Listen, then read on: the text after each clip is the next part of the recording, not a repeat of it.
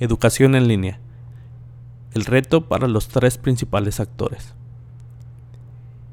Quédate en este episodio y te voy a dar algunas sugerencias.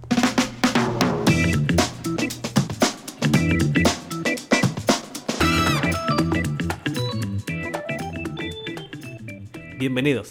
Esto es Logueando, el podcast donde te hablaré sobre creatividad, diseño y tecnologías para que lo puedas aplicar en tu entorno laboral sin importar si eres dueño de un pequeño negocio, eres freelance o trabajas para una empresa. Mi nombre es Aldo Jaques y compartiré contigo mis experiencias como diseñador, docente y emprendedor desde 1998. Así que hagamos login e iniciemos este episodio.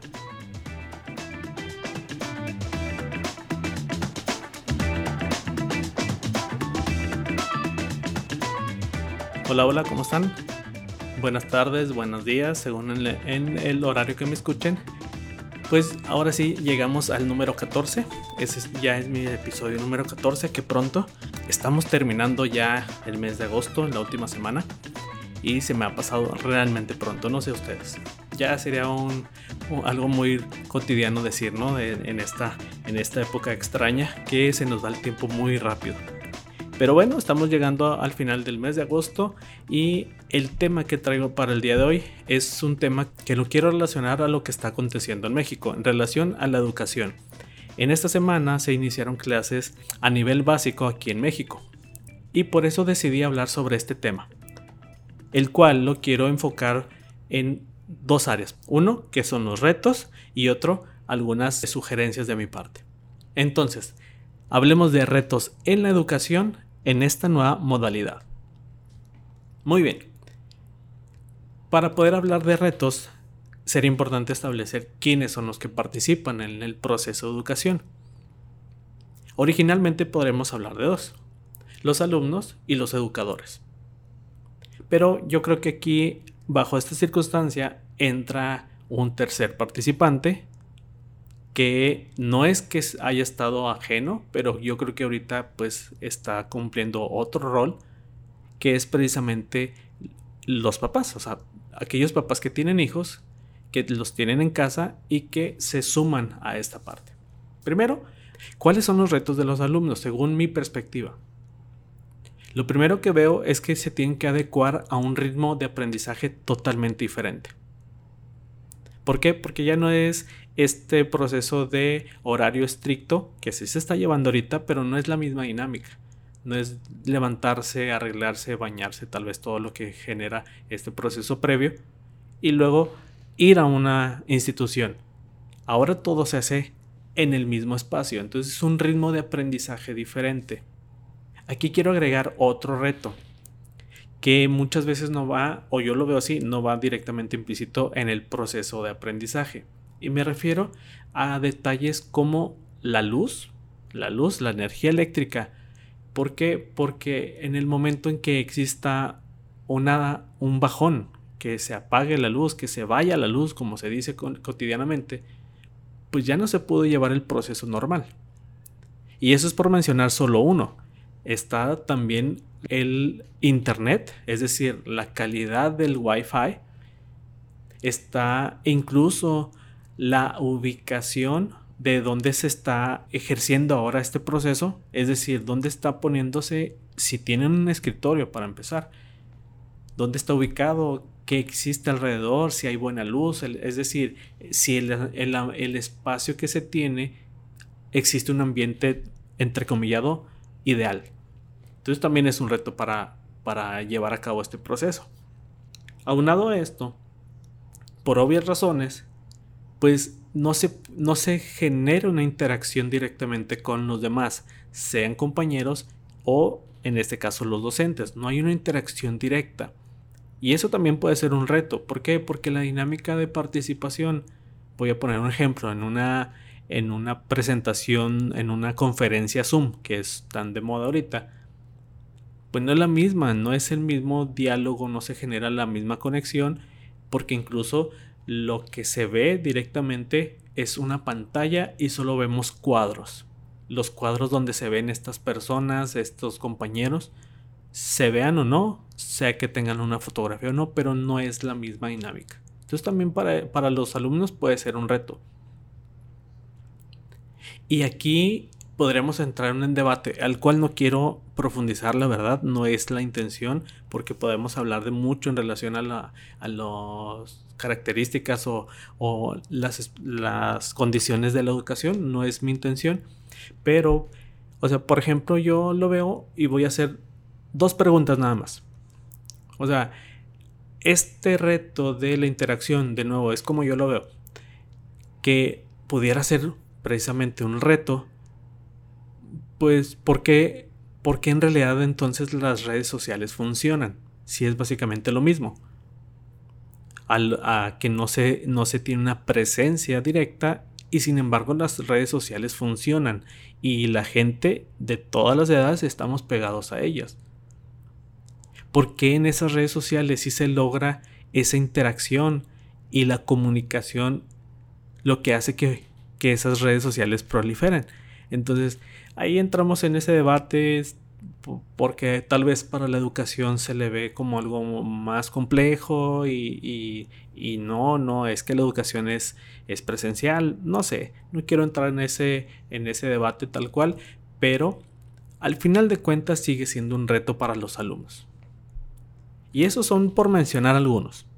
Quisiera ahora hablar de los retos para los papás, que probablemente son realmente quienes me están escuchando. ¿Y cuál es el principal que, se ha mencionado y que yo lo he visto o lo trato de, de asociar a este tema? Pues es el rol que están ahora adoptando de guías. De guías sobre un proceso educativo que lo que se busca y que a lo mejor es según cada caso, pues se busca tener esas respuestas para sus hijos. Entonces es un reto al final de cuentas. Y luego también otro reto es la fusión de actividades. Es decir, cómo fusionar las actividades del hogar con ahora las que son parte de este proceso nuevo de educación y que incluso pues se comparten los espacios. Espacios que antes eran digamos diferentes o con otro uso, ahora cumplen un rol diferente ahora cumplen un rol del proceso de aprendizaje, que es muy importante para muchas gentes. Y por último, los retos de los educadores, de los profesores. También voy a mencionar dos. Uno de los principales que yo veo es que afrontan precisamente este cambio drástico en la manera en que llevan el ejercicio de la enseñanza. Es un cambio drástico para los docentes. Pasar de un proceso que tal vez ya hayan ya hayan dominado a través de, los, de la experiencia de los años, preparados para estar frente a un grupo con una dinámica de interacción diferente, ahora hay que hacerlo a través de, de un proceso en línea. Y que tal vez no muchos de los docentes están preparados por diferentes circunstancias. Porque no son afines a la tecnología, y eso es muy loable, porque en realidad este, no se habían visto en la necesidad de involucrar la tecnología. Y el cambio fue drástico. Otro de los retos, que eso yo lo veo también por el, hecho de incluso de personas directas, mi esposa, que es docente y también da clases en línea, y algunos amigos que también dan clases en línea, a los cuales se les plantea esta idea o, o la gente llega a tener una idea de que dar clases en línea es más fácil que dar clases presenciales. Tal vez por el, puro hecho que la gente considera que al momento ya no trasladarse a un lugar ya va a ser más fácil. Pues no. Al contrario, en realidad dar clases en línea es, es muy complejo y es bastante absorbente. Y si tengo algunos amigos o alguien que sea docente y que esté escuchando este episodio, no me dejará mentir la verdad no son nada fáciles. Bueno, pero entonces como les comentaba, en un inicio no es mi intención generar un compendio de lo bueno o lo malo dentro de esta nueva modalidad, sino al contrario, enfocarme en lo que es relacionado a mi podcast, que bien saben que la intención es hablar sobre creatividad, tecnologías y diseño, Tal vez el diseño lo voy a bajar un poquito a un lado el día de hoy. Pero para eso, pues quiero ofrecer algunos consejos que pudieran ustedes considerar para esta área o esta nueva modalidad de educación en línea. Entonces, como primer punto, les hablaría de los espacios. ¿Qué se pudiera hacer con esos espacios o recursos físicos? Y aquí podremos entrar en un nuevo, debate. Habrá gente que me digan, pero es que no todos tenemos las mismas oportunidades o los mismos recursos. Yo lo sé y no es una intención de solo enfocarme a, un, a, una, a una situación en específico. Pero acuérdense que la intención es motivar la creatividad. Bajo cualquier circunstancia, lo que podríamos plantear es el espacio de trabajo. ¿Cómo? Buscar que sea agradable y yo lo enfocaría principalmente que sea agradable a la vista. ¿En qué sentido?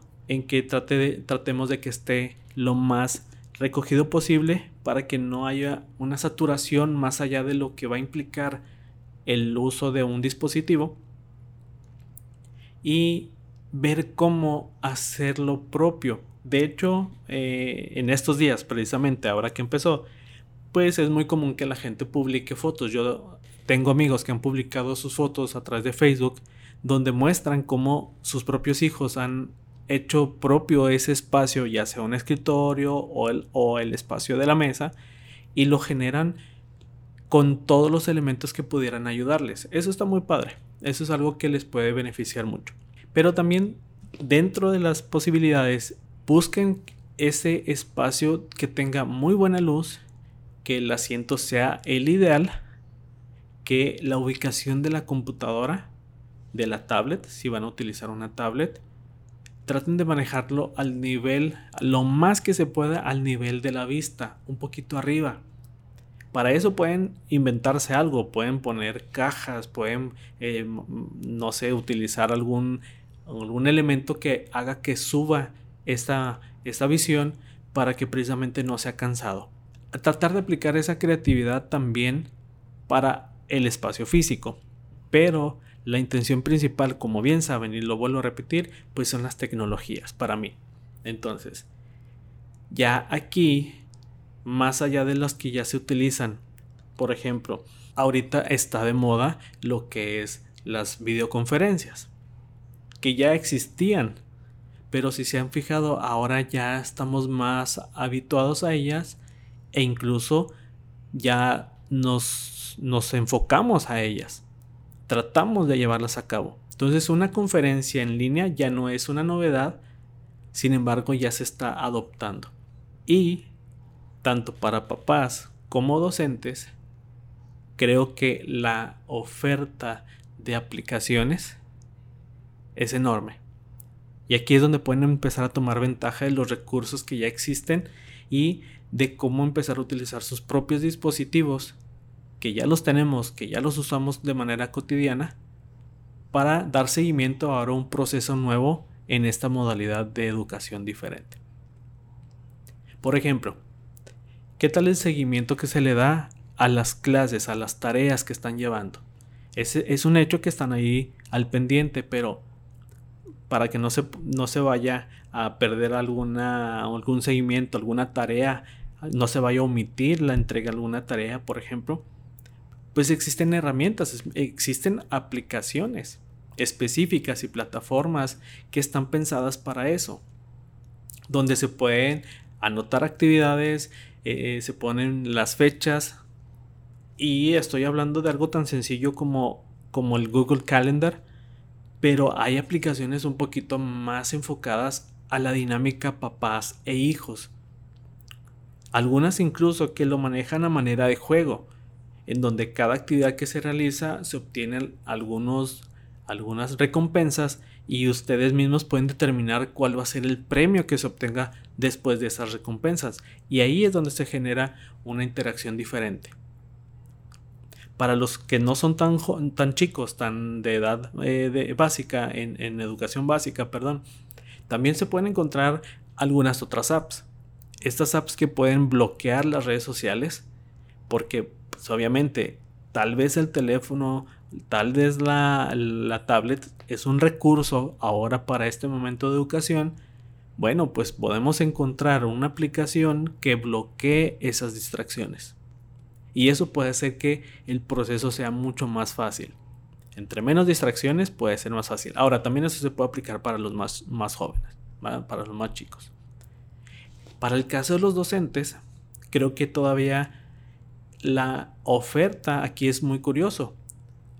Cuando inicialmente la educación se piensa más en el estudiante, o así lo veo yo, la oferta tecnológica con mayor auge, con mayor presencia y de mayor eh, fuerza, por así decirlo, está en el área de la docencia, es decir, todas las herramientas que tienen los maestros, las instituciones.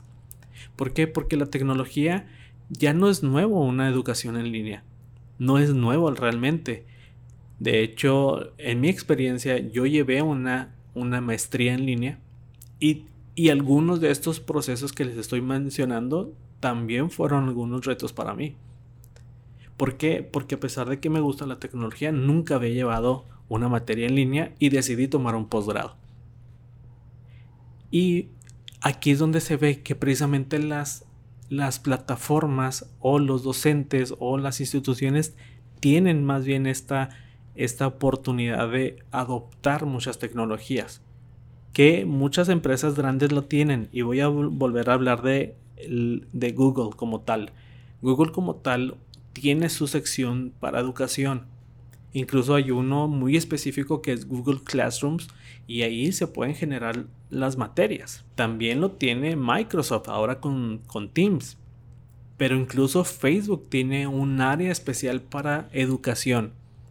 Y muchas veces solo consideramos que Facebook es una red social, pero también tiene esa parte. Es tan grande, son tan grandes esas empresas que ven esa área de oportunidad y se ofrecen plataformas robustas, se ofrecen plataformas que son estables y que son realmente muy útiles para, para el área de la docencia. Y esas aplicaciones o esas plataformas pueden ser para llevar un mejor control de las clases, pueden ser para llevar listas, para llevar calificaciones, hay espacios colaborativos, juegos didácticos y uso hasta de tecnologías que ya no son tan nuevas como la realidad aumentada y la realidad virtual. Entonces, si nos fijamos, en realidad el, el espectro de actividades, más bien, si nos fijamos, en realidad el espectro de opciones relacionadas con las tecnologías aplicadas para la educación es muy grande. Solo es cuestión de realmente entrar a cualquiera de las de las tiendas de aplicaciones y seguro vamos a encontrar algo. Habrá algunas que tengan un mayor eh, repercusión o mayor fama o tengan más descargas. Es como en todo, es oferta y demanda y habrá algunas que les gustan más, habrá unas que cumplen más cosas, pero es un hecho que existen herramientas, que existen aplicaciones. Entonces yo los instaría, yo los motivaría a que las busquen, a que hagan uso de esos recursos. ¿Por qué? Porque ahí están y cada vez se generan nuevas propuestas y cada vez se pueden ir implementando con las otras herramientas que ya utilizamos, como el entorno de nuevo. Saben que para mí Google eh, eh, tiene muchas herramientas que utilizo. Entonces todo este entorno, toda esa plataforma la dejamos en un solo espacio. Yo los motivo a que puedan buscar ese tipo de, de aplicaciones y veamos cómo llevar esa esas tecnologías de información a un nuevo reto que es esta modalidad de educación en línea. Muy bien, pues ahora sí, eso ha sido todo por el episodio del día de hoy. Saben que eh, la intención es hablar sobre creatividad, sobre diseño, sobre tecnologías y en este caso lo enfoqué más hacia tecnologías. Pero, pues obviamente me interesa saber de ustedes, ¿qué opinan? ¿Qué les parece esta información? ¿Cómo se pudiera complementar? Para ello me pueden hacer llegar sus comentarios, me pueden hacer llegar sus eh, recomendaciones o algunas dudas a través de mis redes sociales. Saben que siempre las pongo aquí en la descripción de este episodio. Si no, también me pueden encontrar directamente en mi página y ahí pueden encontrar todas, que es aldojaques.com. Ahí me pueden encontrar. y con gusto, o sea, háganme llegar sus observaciones, háganme llegar sus inquietudes y con gusto les puedo, les puedo dar mis sugerencias o mis, o mis comentarios. Muy bien, pues esto ha sido todo. Gracias por estar aquí de nuevo en este episodio y pues saben que cerramos sesión haciendo logout.